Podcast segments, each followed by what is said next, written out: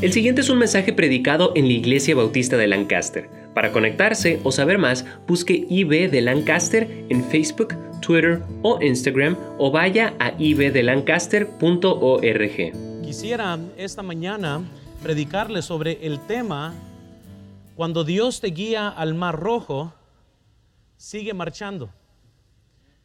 Y yo sé que es la temporada en este momento de Navidad, pero quisiera exhortar a la iglesia en el punto de seguir fiel, seguir marchando hacia el frente, seguir haciendo lo que Dios nos ha llamado a hacer. Y va a ver que si abre su corazón en esta mañana va a poder aprender algo que le va a ayudar a poder seguir hacia adelante en su vida cristiana. Quiero que vean por favor conmigo, vamos a ver dos secciones de pasajes aquí en, en Éxodo capítulo 14. Primero comencemos en el versículo 1 al versículo 4. Si ven a alguien que no tiene escrituras, compartan con ellos. Dice la Biblia en el versículo 1, habló Jehová a Moisés diciendo, di a los hijos de Israel que den la vuelta y acampen delante de Pia y Irod, entre Migdol, el mar hacia Baal Zephon, delante de él acamparéis junto al mar, porque Faraón dirá de los hijos de Israel, encerrados están en la tierra el desierto los ha encerrado. Y yo endureceré el corazón de Faraón para que los siga. Y seré glorificado en Faraón y en todo su ejército, y sabrán los egipcios que yo soy Jehová. Y ellos lo hicieron así. Ahora brínquense conmigo, por favor, al versículo 10. ¿Cuántos sabemos que es muy fácil decir sí? Y luego ya cuando estás cumpliendo con tu sí, las cosas cambian. Noten el versículo 10, por favor, conmigo. Y cuando Faraón se hubo acercado, así como lo había dicho anterior, muy bien, los hijos de Israel alzaron sus ojos y aquí los egipcios venían tras ellos, por lo que los hijos de Israel temieron en gran manera y clamaron a Jehová. Y dijeron a Moisés, ¿no había sepulcros en Egipto que nos has sacado para que muramos en el desierto? Eh, ¿por, qué has hecho así con nosotros? ¿Qué nos has sacado de Egipto? ¿No es esto lo que hablábamos en Egipto diciendo, déjanos servir a los egipcios? Porque mejor nos fuera servir a los egipcios que morir nosotros en el desierto. Y Moisés dijo al pueblo, no temáis estar firmes y ver la salvación que Jehová hará hoy con vosotros, porque los egipcios que hoy habéis visto nunca más para siempre los veis. Jehová peleará por vosotros y vosotros estaréis tranquilos. Entonces Jehová dijo a Moisés, ¿por qué clamas a mí? Di a los hijos de Israel que qué, que marchen. Vamos a orar, hermanos. Señor, yo te pido por tu poder en mi vida en este momento, ayúdame a ser una bendición. Te pido que tu pueblo sea exhortado, te pido que tu pueblo sea edificado y que muchas decisiones se tomen. Úsame, por favor, en el nombre de Cristo Jesús. Amén. Pueden tomar asiento, hermanos, por favor. Quiero que veamos algo que al leer el versículo 1 al versículo 4 de Éxodo 14, se escucha como una tremenda locura. Estamos hablando que Dios le dice a la nación de Israel, que se vaya y se encierre a propósito. Dios les dice a la nación de Israel que se vaya hacia el Mar Rojo y ahí se encampen. Y la razón por eso, quiero que vean conmigo en el versículo 3, por favor, del capítulo 14, nomás para que lo vean. La razón que Dios les dijo que se vayan al Mar Rojo dice lo siguiente, porque Faraón dirá, los hijos de Israel, ¿qué dice? Encerrados están. El propósito de Dios era, quiero que se vayan, al peor lugar posible para que el enemigo tenga una ventaja sobre ti y para que el enemigo entonces se sienta como que puede atacar, al cabo es que ustedes van a estar encerrados. Desde lejos nosotros pudiéramos pensar, eso es una locura, a menos que Dios esté en control. Y cuando Dios está en control de cosas, las locuras entonces no tienen que tener lógica porque Dios está en control. Tardo o temprano Dios hace cosas que desafían nuestra razón humana. Nomás pónganse a pensar conmigo, desde que Dios escogió a Moisés, Dios escogió a Moisés para que lo usara a los 80 años, cuando se encuentra en la zarza ardiendo, pero no lo escogió a él a los 40 años cuando salió de Egipto. Si usted y yo estuviéramos escogiendo quién iba a sacar a la nación de Israel, escogiéramos a Moisés a los 40 porque está más joven, está más fuerte, quizás va a tener una mejor disposición para, para sacar a la nación de Israel a los 40, pero Dios escogió a Moisés a los 80. Ahora piensen conmigo, por favor, con esto. Para Dios era mejor que Gedeón tuviera 300, no 32 mil, cuando él comenzó en su ejército. Era mejor que un joven David matara a Goliat que Saúl siendo el rey que era más alto que todos los demás y más fuerte. Para, los, que, para que los muros de Jericó cayeran, la nación de Israel tuvo que caminar. Pero ¿por qué caminar? Podían haber caído si Dios quisiera. De otra misma forma. Para que Naamán se le quitara la lepra, si ustedes recuerdan, Dios le pidió a él que se zambutiera en el río siete veces. Ahora, qué extraño. Porque Dios pudiera nomás haber dicho, sano eres, y hubiera sanado. Pero Dios le pidió que se metiera al río siete veces. Lo que estoy diciendo, hermanos, es que vemos en nuestra historia que Dios le pide algo a la nación de Israel que es totalmente ilógico para ellos, Incluso les escogió el peor lugar porque los exponía al, al enemigo. Ahora, tarde o temprano, hermanos, se encontrará usted en un mar rojo, donde no hay salida, donde no hay remedio, donde se queda sin defensa, donde hay donde no hay esperanza, y estoy hablando humanamente hablando. Muchas veces Dios nos guía por un pasaje donde cuando nos encontramos encrucijados nos damos cuenta que las cosas no son como pensábamos. Y Dios le dijo a la nación de Israel, quiero que encampen allá porque va a venir Faraón y ellos, sí, ok. Y entre el dicho y el hecho, dicen en México, hay mucho trecho. Es muy fácil decir que sí, y otra cosa es ver Faraón y los egipcios venir y es otra cosa. Entonces quiero que aprendamos en esta mañana que cuando nosotros nos encontramos en un mar rojo, tenemos que seguir marchando. Porque si Dios está en control, no hay nada más que seguir hacia adelante. Ahora quiero que veamos por favor conmigo, vean primero en sus notas, o perdón, en sus Biblias, Quiero que vean esta verdad cuando Dios escoge tus caminos. Y esto es bien increíble, porque para muchos yo sé que están pensando, no hombre, este, ¿qué va a pasar con nosotros? ¿Qué va a suceder? Y yo sé que va a haber una, quizás una transición que muchos no, no, no, no comprendan todavía. Les quiero decir que entiendo dónde está la mayor parte de ustedes. Yo también he estado por ahí. He cruzado las mismas aguas. He tenido las mismas dudas. He estado pensando las mismas cosas, eh, donde no hay respuestas a las preguntas. Se encuentran en un mar rojo. Porque cuando te encuentras en el mar rojo no hay respuesta. No hay respuesta lógica. Porque desde el primer momento que alguien dice, Señor, ¿por qué nos tienes en este mar rojo? Sin salida, estamos expuestos. La respuesta es porque yo te puse ahí.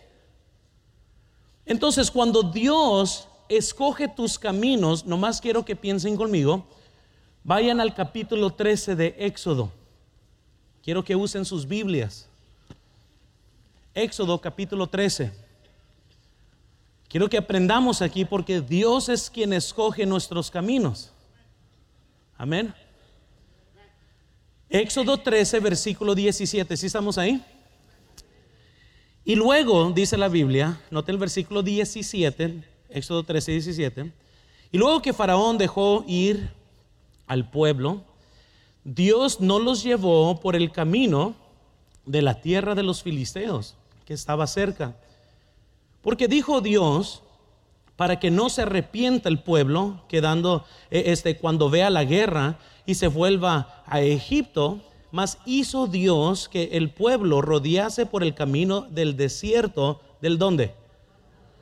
Y subieron los hijos de Israel, de Egipto, ah, armados. Ahora, quiero que vean entonces aquí, hermanos, para poder aprender que cuando Dios escoge tus caminos, tenemos que comprender que no es un camino sin problemas. Muchos pensaron quizás que cuando fueron salvos, que todos sus problemas se les iban a acabar. Y se van a dar cuenta que cuando usted es salvo van a tener los mismos problemas, los mismos desafíos, las mismas fricciones, van a tener el mismo genio, la misma carne, ah, van a tener los mismos problemas matrimoniales. Nada cambia excepto que es un hijo de Dios. Y si decide vivir en esa nueva vida, las cosas cambian porque sus valores cambian, porque su mente cambia, porque la forma que escoge cambia. Pero si usted decide no crecer espiritualmente, las cosas nunca van a cambiar. Cuando Dios escoge el camino de la nación de Israel, escogió el camino que iba a ser mejor para ellos. Pero este camino que iba a ser mejor para ellos involucraba a Faraón y su ejército. Pero claramente dice en el capítulo 13 ah, que él pudiera haberlos llevado por el camino de los filisteos, pero ahí iba a haber mucha guerra y ellos iban a desanimar y iban a regresar a Egipto. Por lo cual él escogió otro camino. Pero este camino no era un camino perfecto sin problemas. Era el camino que los llevó al Mar Rojo.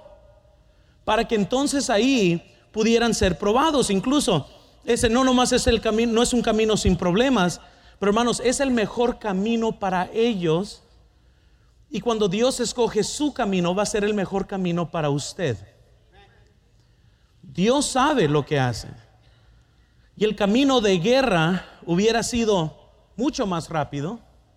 Quizás un viaje de dos semanas se hubieran cruzado por donde estaban los filisteos. Pero Dios mejor quiso que fueran un viaje de 40 años.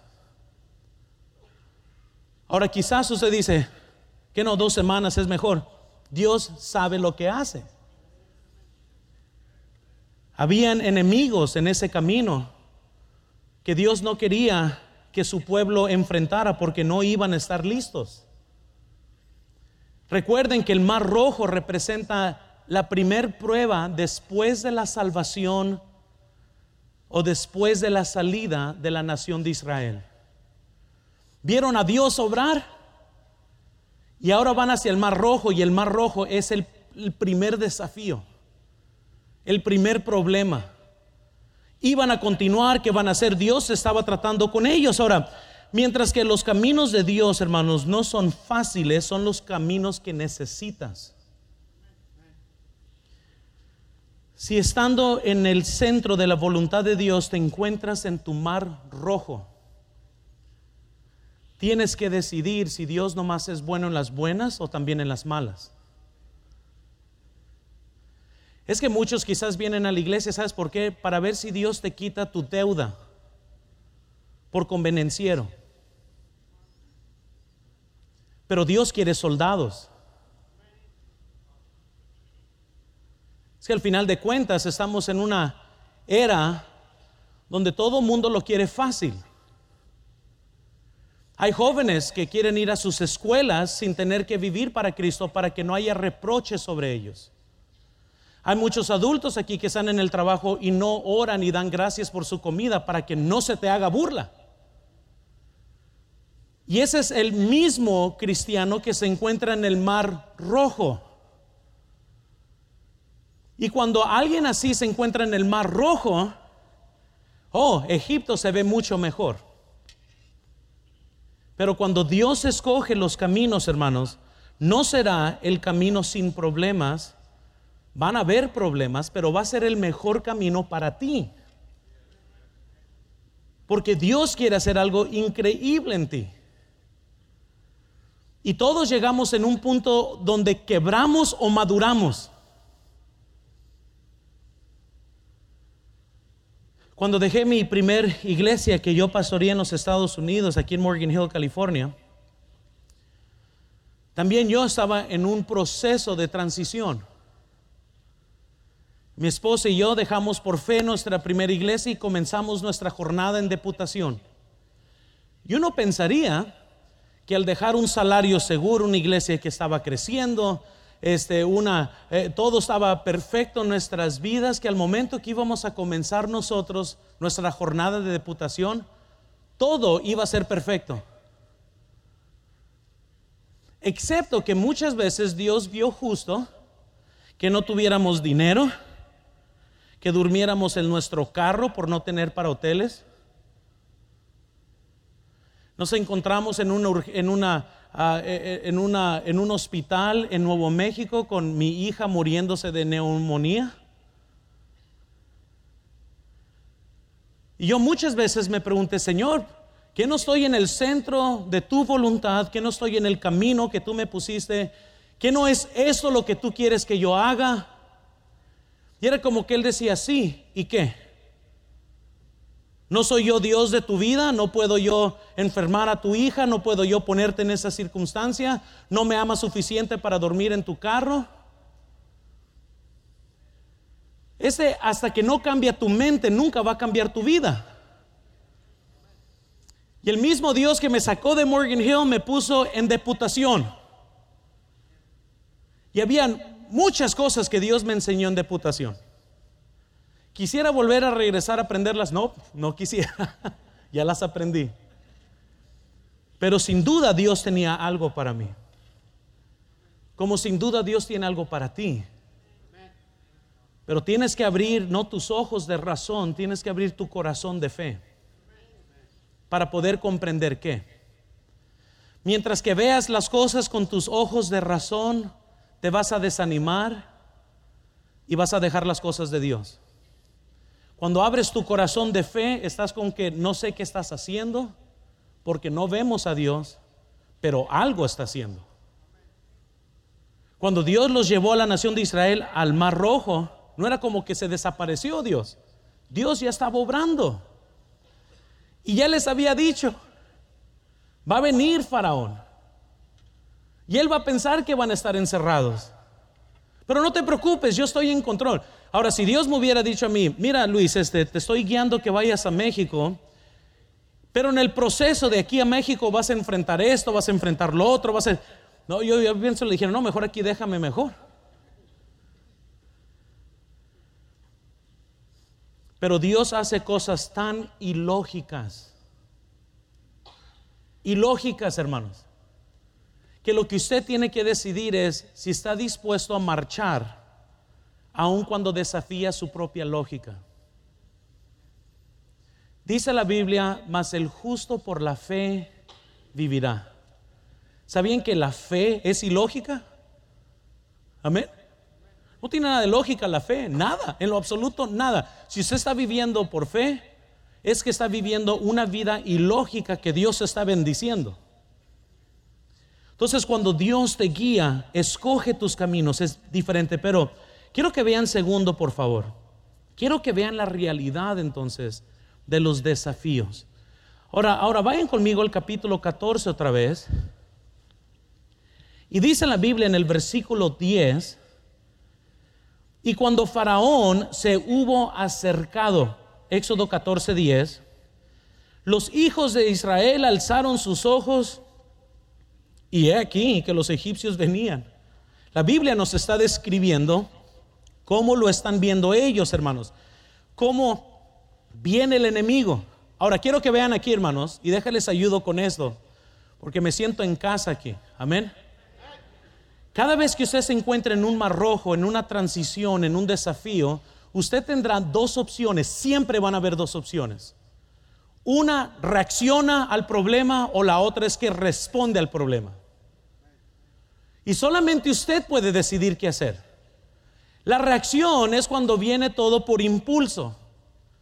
No tienes tiempo para pensarlo, nomás reaccionaste. Cuando te quemas, regularmente no estás quemándote diciendo, oh, man, me estoy quemando, ¿qué hago? Uno, ah, voy a quitar la mano. Reacciona al dolor. Cuando estamos en el mar rojo tenemos que decidir qué hacer porque las emociones son encontradas. Creemos en Dios, pero también vemos a Faraón.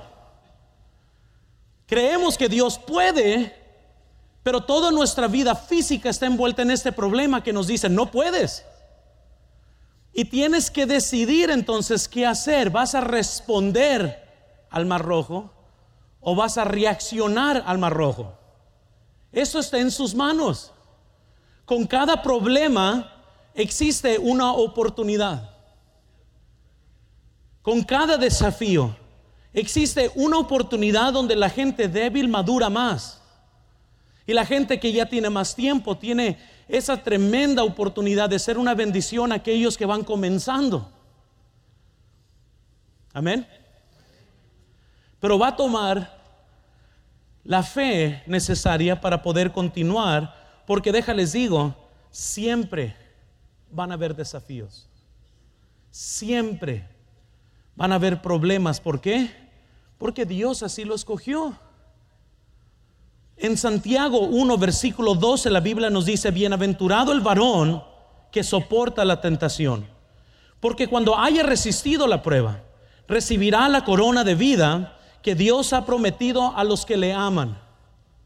La Biblia nos dice también en Primera de Pedro 1, versículo 6, en lo cual vosotros os alegráis, aunque ahora por un poco de tiempo es necesario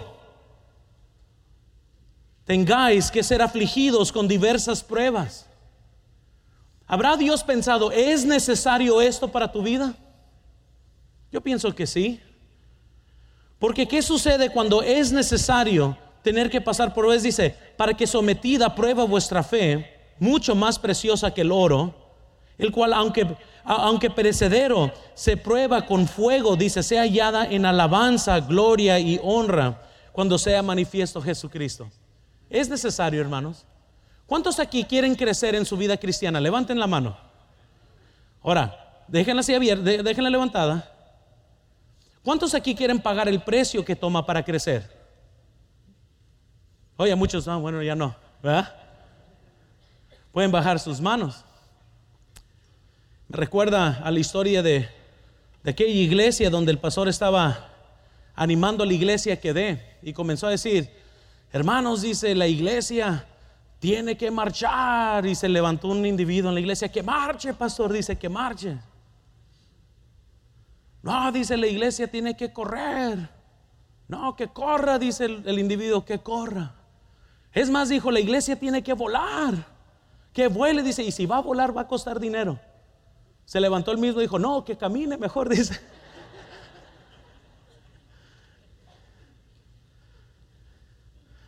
A todos nos fascina una idea de nosotros que somos mejores sin tener que pasar por fuego.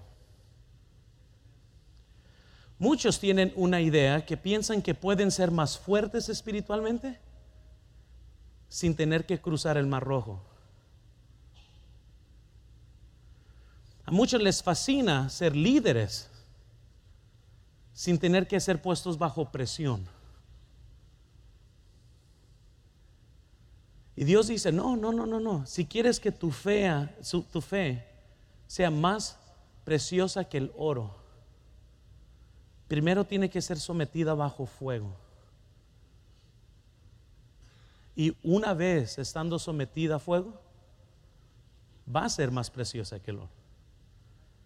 Por eso para todos los que dijeron, oh, quiero crecer, tenemos que estar dispuestos a pasar por el sufrimiento, la prueba, el fuego para poder crecer. Si sabía usted que todos los problemas en su vida, otra vez lo vuelvo a decir, todos los problemas de su vida han sido la razón por todos los mejoramientos en su vida. Si sabe eso, ¿verdad? ¿Saben cómo muchos de ustedes hicieron expertos en finanzas? ya porque estabas hasta aquí en deuda. O cambiabas o ibas a terminar muerto o algo. Todo lo que ha mejorado mi vida ha sido el resultado de lágrimas y de tiempos en mis rodillas y de tiempo clamando a Dios y pidiendo dirección a Dios. Nada, eh, nada ha venido nomás porque las cosas fueron fáciles. Hay cosas que tenemos que aprender. ¿Por qué? Porque hay una realidad. Los desafíos siempre vienen. O estás entrando un problema saliendo de uno, pero vienen.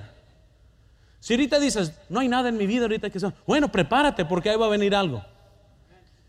Porque como Dios quiere que crezcamos, nadie crece en ambientes cómodos. Nadie. ¿Sí escucharon eso? Nadie crece en ambientes cómodos. Su cristianismo siempre va a estar limitado hasta que no te declaras y sales externamente y le dices a todo el mundo que eres un cristiano. Cuando yo fui salvo aquí a los 16 años, hay, hay pocos que me recuerdan cuando yo entré a la iglesia. Pero ¿sabes lo que yo noté? Que mientras que seguía con los pantalones guangos y mi cabeza pelona y caminando en la escuela, la verdad, no había mucho crecimiento. Y la razón que todavía lo hacía era porque tenía miedo cambiar mi vida y que mi vida cambiara. Una vez que tomé esa decisión y el reproche que viene con esa decisión, porque yo me gradué, hermanos, de una escuela donde estaban puras jóvenes embarazadas, puros cholos, como, como me la había pinteado. Dios me llama a predicar. No fue fácil ir a la escuela donde yo fui. Y de repente dije, no, ¿sabes que Voy a vivir para Cristo. No importa qué pase. Comencé a dejarme crecer el pelo, comencé a cargar una Biblia en mi escuela. La maestra trató de decirme, no puedes cargar esa Biblia. Y eso que era un Nuevo Testamento nomás. Y durante el, durante el periodo de, lectura, pues yo sacaba la Biblia y la leía. Ah, no la puedo traer, no. Entonces yo vine un miércoles y le dije a los hermanos, a los, al grupo ah, encargado de los jóvenes, dije, oye, me dijeron que no pueda yo no podía llevar una Biblia. ¿Es cierto? Me dijo, no, no es cierto, eso tú puedes llevar una Biblia. Me dijo, es más, llévate una Biblia bien grande. Hasta ahorita en la casa de mis padres, en la vitrina, hay una Biblia bien fea, hermanos. Pero yo fui a Walmart, yo lo tomé literal. Dije, yo voy a encontrar la Biblia más grande que tenga y me la voy a llevar. Es más, hasta tiene como una foto católica de Cristo. Pero era un nuevo cristiano yo. Yo agarré esa Biblia grandota y dije, me la voy a llevar y ahí me la llevé. Ahora ya no la cargara por nada esa, ¿no? Pero era lo que encontré.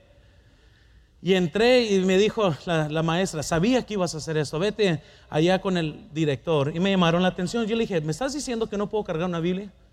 No, no te estamos diciendo eso, pero te estamos pidiendo que no la traigas porque hay gente de diferentes religiones. Y le dije, no, pues yo la voy a seguir trayendo. La seguí llevando. Eso comenzó a desplomar gente haciéndome burla me decían curita, me decían padre, me decían reverento. Recuerdo que estaba yo en la clase de educación física y vino una afroamericana y me dice, oye Luis, me yo sé que tú eres cristiano, ayer me tocaron la puerta y eran de nuestra iglesia. Y me preguntaron sobre la salvación, me dice, ¿qué piensas? Oh, hijo, déjate, digo, ¿qué pienso? Saqué mi Nuevo Testamento que cargaba atrás. dije, mira, y le comencé a compartir el Evangelio. Luego de repente tenía dos, tres, cuatro, cinco, de repente tenía unos quince alrededor de mí. Entonces dije yo, y ese fue mi error, fui y me paré detrás, me paré arriba de, de esas mesas de plástico. Y les dije, si ustedes quieren saber cómo ir al cielo, acérquense. Acérquense, vénganse, comencé a gritar, ven, ven. Comenzaron a venir todos, en lugar de estar corriendo, los de la clase llegaron, pensaron que alguien se estaba peleando. Entonces yo agarré mi, mi Nuevo Testamento, les dije, mira, hay cuatro verdades, comencé a predicar para que ustedes estén seguros que venía al cielo. Comencé a predicar, comencé, vinieron los de seguridad y no lo van a creer, me arrestaron. Entonces yo iba a la clase del director así, me sentaron. Me dijo, Luis, tú eres el único aquí que se está metiendo en problemas por su religión. Le dije, no hay problema. Déjenles digo una cosa. Eso me ayudó mucho. Yo conocí a mi esposa y le dije a mi esposa, mi primer queja fue, ¿no te imaginas todo lo que me hacen burla en mi escuela? No, no, no, mi hijo, no te hacen, me hacen mucha burla. Piensan que estoy loco porque cargo una Biblia, piensan que estoy loco porque quiero ser un predicador. Cuando yo me gradué, mi esposa me dijo, no, sí, cierto, sí te hacen burla porque estaban gritando de la gente y los 10 de nosotros que nos graduamos. estaban gritando, ¡eh, reverendo! y que sabe qué más. Y mi esposa le tocó escuchar. Pero ella me dijo, ¿sabes qué? Me dijo, pero es mejor que te digan reverendo que que te digan hipócrita.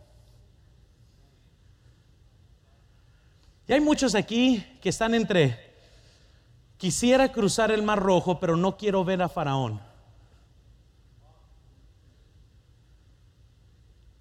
Así, están entre, eres cristiano ahorita, pero nadie se imaginaría ni soñaran por la forma que usted vive, que usted es cristiano. ¿Quieren los milagros del Mar Rojo? Simplemente lo quieres hacer sin ver el enemigo que se va acercando, porque eso te da miedo. Eso impulsaría que tengas que orar. Por lo cual, quiero nomás darle unos cuantos puntos aquí. Quiero que vean errores que gente comete cuando está en el mar rojo. Muchos de ustedes están en un mar rojo ahorita. Dios los trajo al mar rojo. Y quiero que vean varios errores que se cometen en el Mar Rojo. ¿Cuántos quieren aprender de los errores? Muy bien. Vean conmigo entonces cómo gente comenzó a reaccionar aquí. Y primero quiero que vean que lo más lógico que vemos en el capítulo, vean otra vez aquí Éxodo 14, lo primero que vemos es que muchos de ellos olvidaron el poder demostrado por Dios. Si recuerdan que cuando ellos salieron de Egipto, salieron después de una secuencia de plagas. ¿Cuántos recuerdan? ¿Y saben lo curioso de las plagas? Dios no mandó dinosaurios o osos. Si yo fuera Dios, yo mandara unos osos, muy bien. No, Dios mandó piojos. Para que vean lo ilógico que es Dios. Yo pienso que la nación de Israel está esperando, ¿cuál va a ser esa primer tremenda plaga aquí? Y ahí vienen los piojos, muy bien. Y es cuando nació el dicho de los piojosos. Los egipcios son unos piojosos. Porque se llenó de piojos, langostas. Para tratar con los egipcios.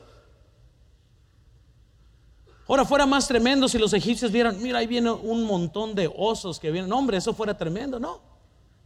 Puras plagas así. Y la nación de Israel, mientras que estaban viendo todos así, ellos estaban les daba comezón nomás verlos. pero no era porque tenían comezón ellos. Y salieron y están enfrente del Mar Rojo y ya se les olvidó eso. Quizás a ti se te olvidó lo bueno que ha sido Dios contigo. Quizás se te ha olvidado que Dios te trajo a esta iglesia. Y si Dios te trajo a esta iglesia, Nada ha cambiado.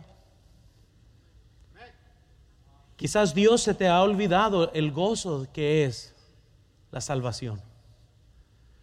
Porque cuando estamos todos en un mar rojo, lo único que vemos es Faraón y paramos de ver a Dios. Llegó el Faraón. Segundo, quiero que vean otro error que se comete en, los en el mar rojo quiero que vean que unos querían rendirse. Incluso dice la Biblia, vean el capítulo 14 aquí, ese versículo 11. Y dijeron a Moisés, ¿no había sepulcros en Egipto que nos has sacado para que muramos en el desierto? Noten que cuando están en el Mar Rojo es muy fácil, hermanos, es muy fácil ver hacia atrás y decir, no hombre, mejor estuviéramos allá en Egipto. Mi vida era mejor. ¿Por qué? ¿Por qué? ¿Por qué? Y el problema para muchos que estando en el Mar Rojo quieren meterle reversa. No te imaginas las bendiciones que están al otro lado del río. No te imaginas lo que te espera, no te imaginas lo que hay, las bendiciones, hermanos, no se imaginan las victorias.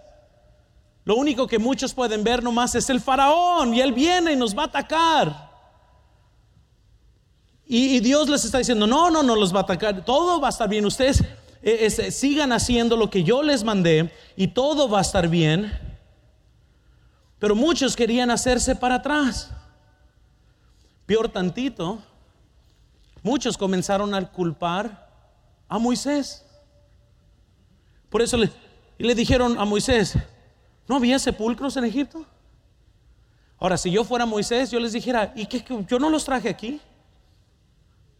Fue Dios. Moisés no lo hizo, fue Dios, amén. Pero a quien están culpando comienzan a culpar a Moisés. Tenga mucho cuidado que cuando te encuentres en el mar rojo de tu vida, estés buscando a quien culpar. Fue Dios que te llevó ahí. Fue Dios que te ordenó. Fue Dios que te dirigió. Fue Dios que, que escogió el camino. Ahorita no es el tiempo de estar buscando a quién culpar. Ahorita es tiempo de buscar cómo unirnos porque hay mucho que hacer. Y, no es tiempo para estar ah, tratando de dialogar, es tiempo de decir, no, ¿sabes qué? E, este, la obra de Dios no se hace en vano, tenemos que seguir marchando. Entonces podemos concluir, hermanos, con las órdenes de Dios. Ya la nación de Israel estaba temorada, estaba pensando, no la podemos hacer, ¿qué va a suceder? Todas estas reacciones son normalmente humanas. Por eso les digo, se necesitan hombres fieles, se necesita una determinación, se necesita tener la fe para poder ver lo que existe al otro lado del río. Tienen que tener la fe para ver qué existe al otro lado del mar rojo. Y Dios da unas órdenes muy específicas. Quiero que vean conmigo, por favor, aquí en en, este, en Éxodo 14 y dice la Biblia, quiero que vean conmigo, versículo 13. ¿Sí estamos ahí todos? Y Moisés dijo al pueblo, no temáis. ¿Y qué le dijo? Estar firmes y ve la salvación que Jehová hará este hoy con vosotros. Porque los, los egipcios que hoy habéis visto, nunca más, para siempre los veréis. Jehová, ¿qué dice? ¿Lo crees? Aquí está Moisés tratando de animar. Me fascina el versículo 15, vean conmigo. Entonces Jehová dijo a Moisés, ¿por qué clamas a mí? Di a los hijos de Israel que qué. Quiero que nomás imaginen aquí, porque Dios da unas órdenes muy específicas. Moisés les dice al pueblo, no temas. El temor es muy real, ¿a poco no? Muchos están, ¿qué va a pasar? Te llama el doctor y te dice, vimos algo raro en tu sangre, necesitamos hablar contigo. ¿Qué comienza inmediatamente? Uno piensa lo peor, ¿estamos de acuerdo? Y Dios le está diciendo al pueblo, no temas, no temas. Y cuando estamos en el mar rojo, ¿cómo que no temas? No, no temas nada, yo quiero temer. ¿Cuántos saben lo que es? Cuando mi hija estaba en, el hospital en Nuevo México, yo me quedaba con mi hija este, en las noches, mi esposa se regresaba con los otros niños y llegaba. Llegó el doctor y me dio unos folletos Dice, no sabemos qué tiene tu hija porque no le, no le detectaban la neumonía, pensaban que era un problema con los pulmones. Léelo, dice, eso es cómo tratar con esas decisiones importantes que a lo mejor van a venir si esto es terminal. Ahora, ¿no quieres escuchar eso? No en deputación. Recuerdo el siguiente día vi a mi esposa y no le dije nada, no sabía cómo decirle. Ahora, por más que yo me decía, no tengas miedo, ten fe, tenía miedo. Amén cuando estaba en Hermosillo y este, comenzamos a pasar por diferentes desafíos, uno tiene miedo. Pero Dios siempre dice, no temas. Luego les dice Moisés, estad firmes. Lo mejor que puedes hacer cuando te encuentras en el mar rojo no es andar como pelota montando. Oh, voy a ser fiel. Ahora no. Ah, voy a ser fiel. no me gustó esto. El hombre de doble ánimo es inconstante en todos sus caminos. Lo que Dios quiere que hagamos siempre en cada experiencia de mar rojo es que estemos firmes. Firmes. Recuerdo en mis tiempos que necesité gran ayuda. El hermano Lázaro Enríquez fue una gran bendición a mi vida. Era un nuevo cristiano. Recuerdo un martes, nunca se me va a olvidar que este, estábamos haciendo visitas. El hermano me llama a la casa, me dice, ahí te espero en la iglesia, vamos a ir a hacer visitas. Yo le dije como buen bautista, no, no puedo ir, pero sí podía ir, nomás no tenía ganas. ¿Cuántos saben lo que estoy diciendo? No sean mentirosos. No, no pude, estaba muy, muy cansado, con muchos quehaceres, viendo la televisión. Entonces, para los que conocen hermano Enríquez, van a saber que esto es muy verdad. Me dijo, ahí te espero y me colgó. Dije, ah, ahora lo vamos a hacer a fuerzas. Y no fui. Como a las siete y media, escucho un tocar en mi casa que se me paró el, se me paró el, el corazón así en cero. Porque yo reconocía esa forma de tocar y así toca el hermano. Dije yo, no puede ser. Abrí la puerta y era el hermano. Me dice, ¿sabes qué me dice? Como no, no viniste a, ir a hacer visitas, me dijo, este, tú eres mi visita. Ok. Se sentó en la mesa abrió la Biblia y me dijo, te quiero enseñar lo que es ser fiel. Wow. Una de las mejores lecciones de mi vida las aprendí en un tiempo de desánimo sobre la fidelidad y por qué era necesario ser fiel. Amén. Y ya les digo, ahorita, cuando dice la Biblia, estad firmes, es el tiempo de buscar a alguien que no está firme y usted sea esa persona de ayudarle a ser firme. Todo cristiano débil necesita un cristiano fuerte en donde agarrarse. Porque muchos no van a saber cómo orar, no van a saber cómo acercarse a Dios.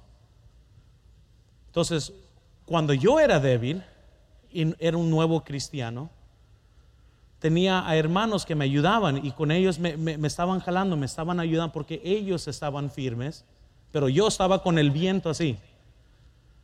¿Sí saben lo que estoy diciendo? Entonces, hermanos que ya tienen tiempo, sean firmes. Alguien tiene que ser maduro.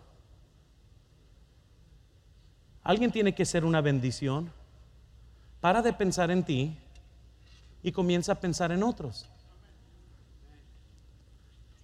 No, no solo les dijo, no temáis, estad firmes, pero tercero les dijo, marchen. ¿Sabe lo que quiere decir eso? Continúen haciendo todo lo que han estado haciendo. Amén. Sigan marchando. Sigan ganando almas. Sigan siendo fiel. Sigan haciendo lo que se les ha enseñado a hacer.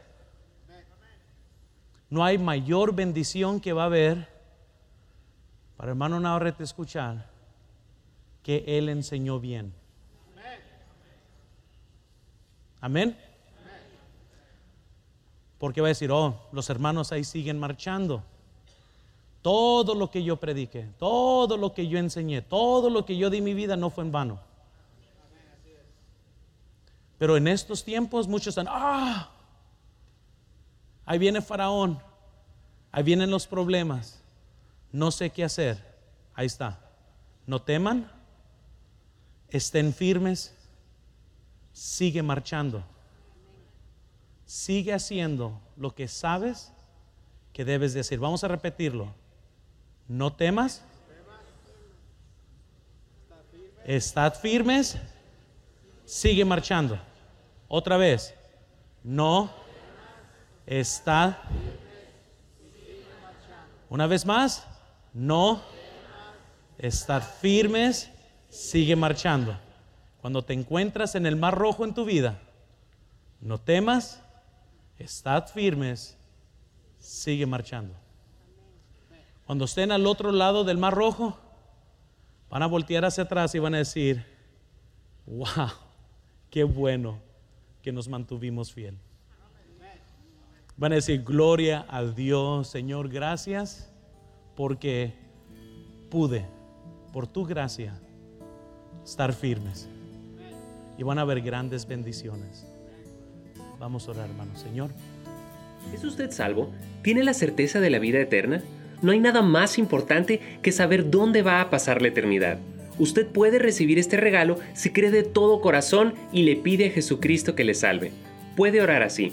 Dios, mi pecado me ha separado de ti, y sin ti no puedo ir al cielo, pero creo que moriste por mí para pagar por mi pecado.